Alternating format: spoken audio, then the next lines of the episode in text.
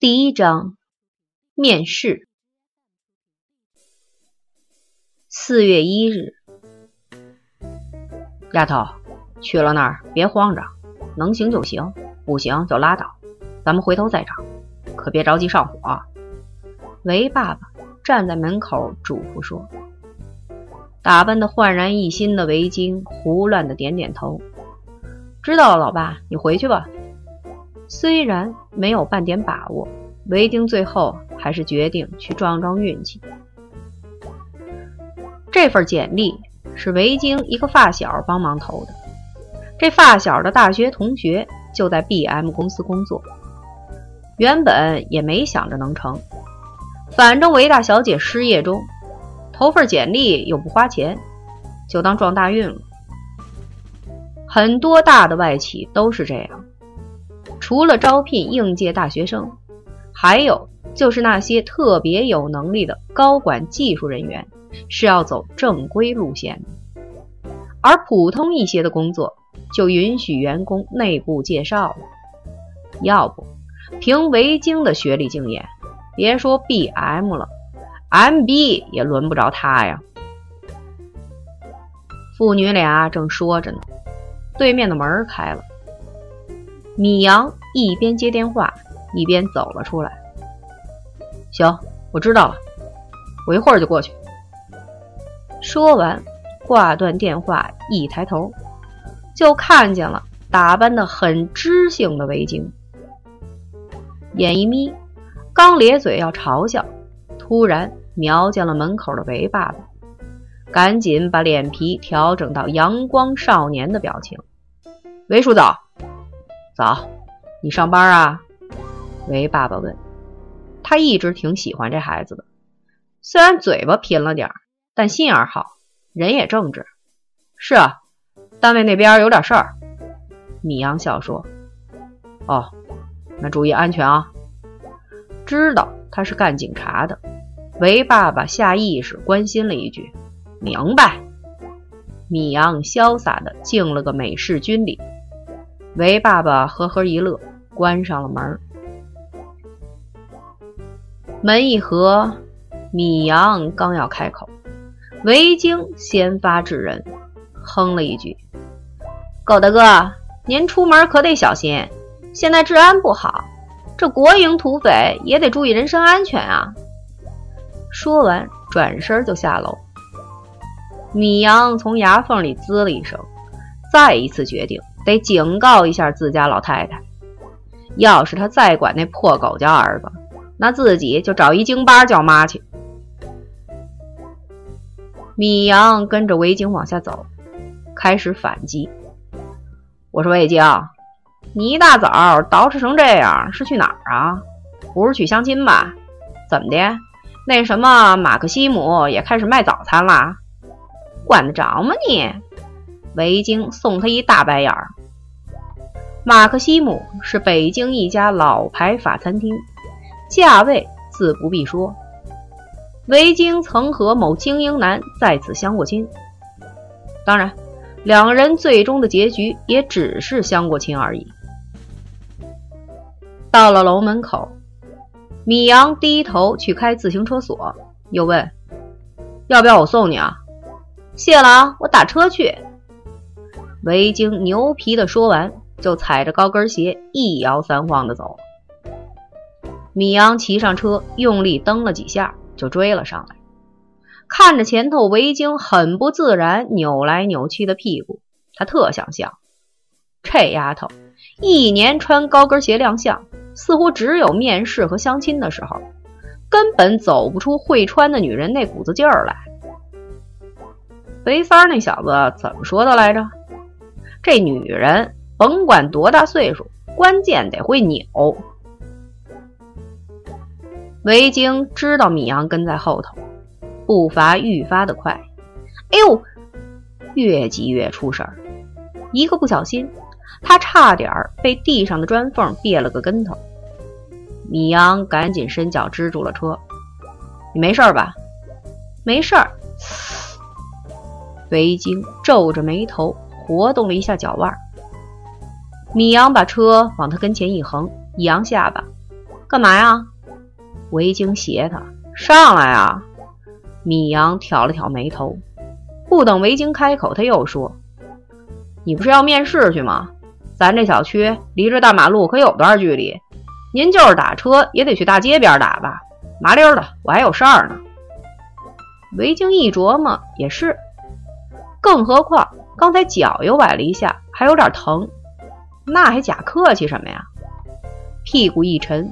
维京已经上了后座，米阳回头说了句：“坐稳了，走你。”说完，脚下一用力，车子摇晃了几下，开始前行。阳台上的米妈妈正抱着古丽往下看，眼瞅着米阳和维京很快就拐了出去，正好。这时，旁边阳台上，韦妈妈正咋咋呼呼地吆喝自家老头子抬东西，嗓音敞亮，吐字发声皆来自丹田。估计半栋楼的人都知道韦家的酱菜缸放在什么位置了。米妈妈撇了下嘴角，没素质，转身回屋了。到了大路边，米阳刚要走。维京突然想起来，问：“哎，你怎么知道我要去面试的？”米阳心说：“那还用问？您这高跟鞋一穿，不是找工作就是找男人呗。但这话打死也不能说呀。”他痞了吧唧一笑：“想知道啊？请我吃二百五，我就告诉你。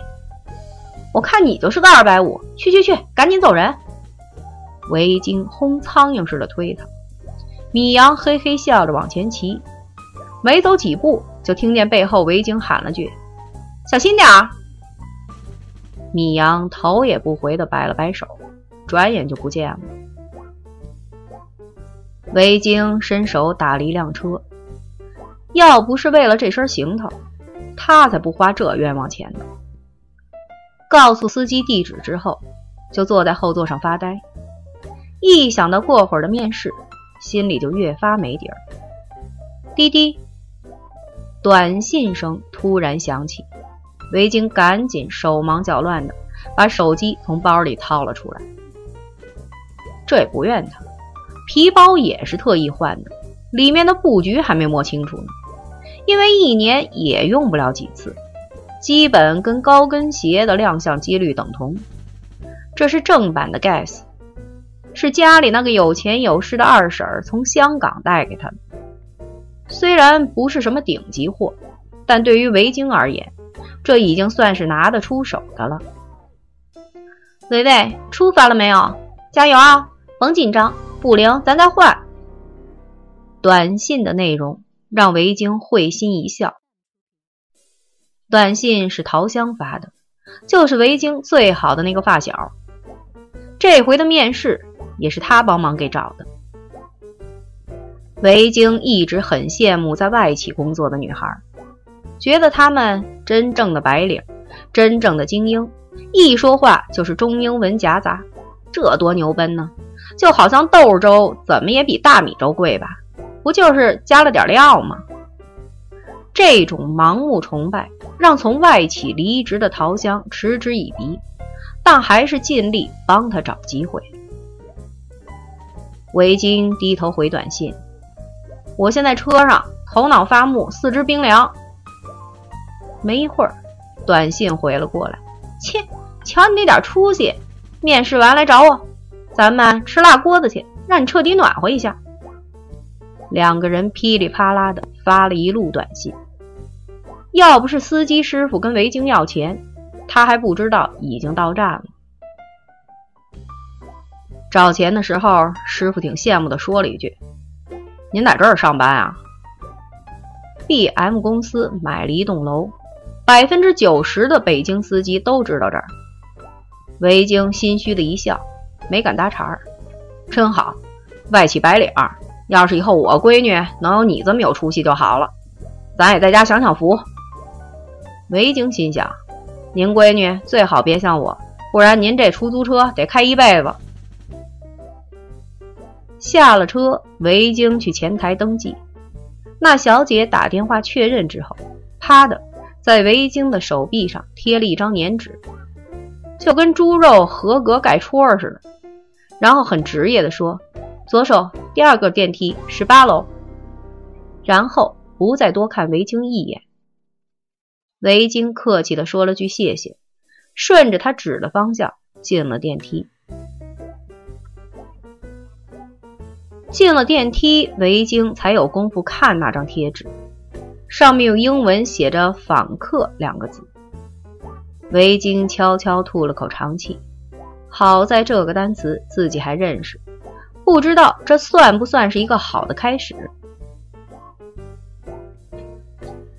这个部门的主管叫 Jane，人还不错，这个工作也比较简单，所以你别紧张，尽力就是了。艾米微笑着说了一句：“他就是那天通知维京面试的人，也是桃香的大学同学，年岁比维京还小，可人家已经是 HR 的一个 team leader 了。真是麻烦你了。”维京边陪笑边小心翼翼地打量着四周。B.M 公司办公家具都是灰色和蓝色相间。绿色植物随处可见，办公桌的挡板上贴着一个个牌子，上面都是一些维京认得或不认得的英文名字。人人一个笔记本电脑，女孩子的桌上放着相框、小植物以及各种小玩意儿。甭管长相如何，往那一坐，人家就有那个范儿。所有人看起来都很忙碌的样子，可偏偏又很安静。每个人都把声音压在了最低档。空气中弥漫着电子设备和各种香水的味道。维京悄悄吸了口气，这就是外企的味道吗？Lisa，幺八零六会议室可以用吗？艾米。像一个坐在挡板后办公的女孩问：“那女孩头发调染成了桃红色，长得挺漂亮的，或者说画的挺漂亮的。”她说了句英文，维京没听懂。艾米点点头：“OK，那你通知 Jane，就说人过来了，谢谢啊。”说完，他带着维京进了一间小会议室，帮他倒了杯水来。你在这儿等吧，我那儿还有个会，回头有什么事儿我们再联系。谢谢你了啊！维京赶紧站起来说：“别客气。”艾米微微一笑，转身出去了。维京一紧张就口渴，拿起杯子来，咕嘟咕嘟就开始喝。喝到一半，唰的一声，玻璃门被人拉开了。维京差点呛了出来。“嗨，你就是维京吧？”一个女声传来。维京一抬头，一个绝对职业的，就是维京想象中的外企白领出现在他面前，衣着打扮、举手投足都透着一股子自信，三十来岁的样子。“您好，我是维京。”维京站起来，点头示意。顺便抹了把嘴，那女人微微一笑：“我是运营部的 Jane，你请坐吧。”说完，自己拉椅子坐了下去，低头翻看着维京的简历。他的动作不紧不慢，偶尔纸张发出轻微的哗哗声，维京却越发的口干舌燥起来，甚至开始后悔。自己干嘛要来这儿？是不是在自取其辱？自己那薄薄的一份简历，实在可以用乏善可陈来形容。维京的脸开始热了起来。我大概看了一下，嗯，你大学是自己学的是吧？是大专？Jane 抬头问。是。维京小声说。Jane 笑了一下，我不知道艾米有没有把我们工作的内容告诉你。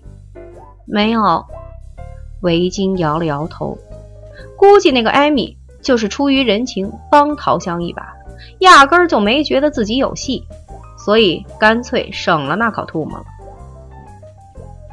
哦，那我大概说一下吧。我们要找的职位是个 supplemental。Jane 说职位的时候用了英文，维京眼睛都直了。他说啥？做不来馒头？这是个什么职位？虽然听得云山雾罩，但维京还是维持着脸上的笑容。如果光看笑容，对方一定会认为他特明白。Jane 同志想当然认为笑眼如花的维京很明白他在说什么，因此就滔滔不绝地说了下去。在后来的日子里，维京发现，从某种角度而言，他确实做不来馒头，只能勉强算是个窝头。桃子，桃子，成了，我成了。做淑女状离开 B.M 大厦已有五百米的维京，飞快地掏出电话开始鬼叫。路上行人皆侧目，心说：打扮的挺好的丫头，怎么这么大嗓门？真是人不可貌相。电话另一边的陶香用小指掏了掏耳朵，我说：“你小点嗓门行不行？中央人民广播电台小喇叭又开始广播啦！”别废话了，我跟你说啊。我那事儿成了，再过三天就上班。维京难掩兴奋，也许是 Jane 小姐今天没睡醒，也许是 B.M 公司太缺做馒头的人，也不知怎么搞的。云山雾罩的谈了三十分钟之后，Jane 竟然让他三天之后签合同上班。当时维京的感觉跟中彩票也差不多了。但是在后来的水深火热里，他深刻的体会到一件事情：这天底下就没有掉馅饼的美事儿。陶香微微一笑，打心眼里替维京高兴，可嘴上还是说：“那感情好啊，之前不是说好了不成我请你吃饭吗？这回成了，就得你请我了吧？”维京咧着嘴乐：“没问题呀。”小长城吃卤煮去，十块钱一大碗，我管够。歇菜吧你！陶香立刻嗤之以鼻，瞧你那鸡贼样，别扯了，赶紧打一车过来找我。龙顺园麻辣香锅，我都订好位子了，快点啊，人家过时不候的。他话音未落，就听见维京咽口水的声音。靠，你真了解我，等着啊！说完，把电话挂上，就伸手拦车。香姐。新货上来了，店里雇的小姑娘凑过来问，陶香啪的一声合上手机，潇洒的一转身儿好，你来帮我，咱们给模特换装。”小姑娘仰慕的看着他苗条的背影。对于店里那几个花季年华的小妹来说，年轻、漂亮、有钱，还有不少白领、金领、钻石领。在外头排队守候的陶香，近乎于一个完美的存在，近乎麻利儿的，想什么呢？陶香回头吆喝了一声，小妹这才回过神来，赶紧跑过去帮忙。初春的阳光洒满了这间不大却别致的店铺。